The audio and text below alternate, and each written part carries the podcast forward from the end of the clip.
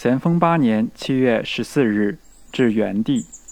元符九帝左右，九位接帝安报，不知近况何如。于在兰溪发遗信，由湖北寄左记翁转至，不知得到否也。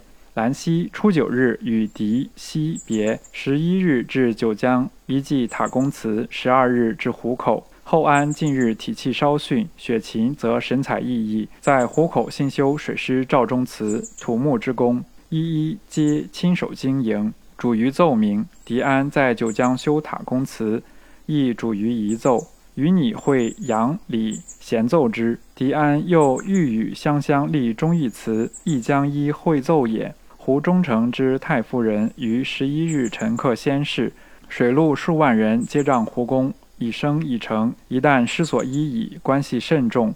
与你送张一、连一银二百，皆书与与温元明。欲班兄丁坚，弟如何至情？望速事。顺问晋好。余祥日记中不令。于国藩首据湖口水营，在兄于近日受暑，夜间又或受风露，体中小有不适，请交厅堂诊治，服药两帖，以愈矣。文帝病疟，不知痊愈否？罗丰元言尚未愈。韩生之兄言服成张健之方，以十愈八九。程侯信言十六日全好，则尚未息后小有反复也。七月以来，不审全复原否？体气素弱，不宜多服克伐之剂；而有病在身，又不宜服补剂，殊为惦念。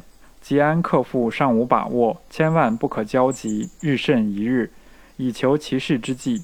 一怀骄愤之念，则恐无成耳。千万忍耐，千万忍耐。久而敬之四字，不特处朋友为然。即凡事亦莫不然。至主国藩在末十四页。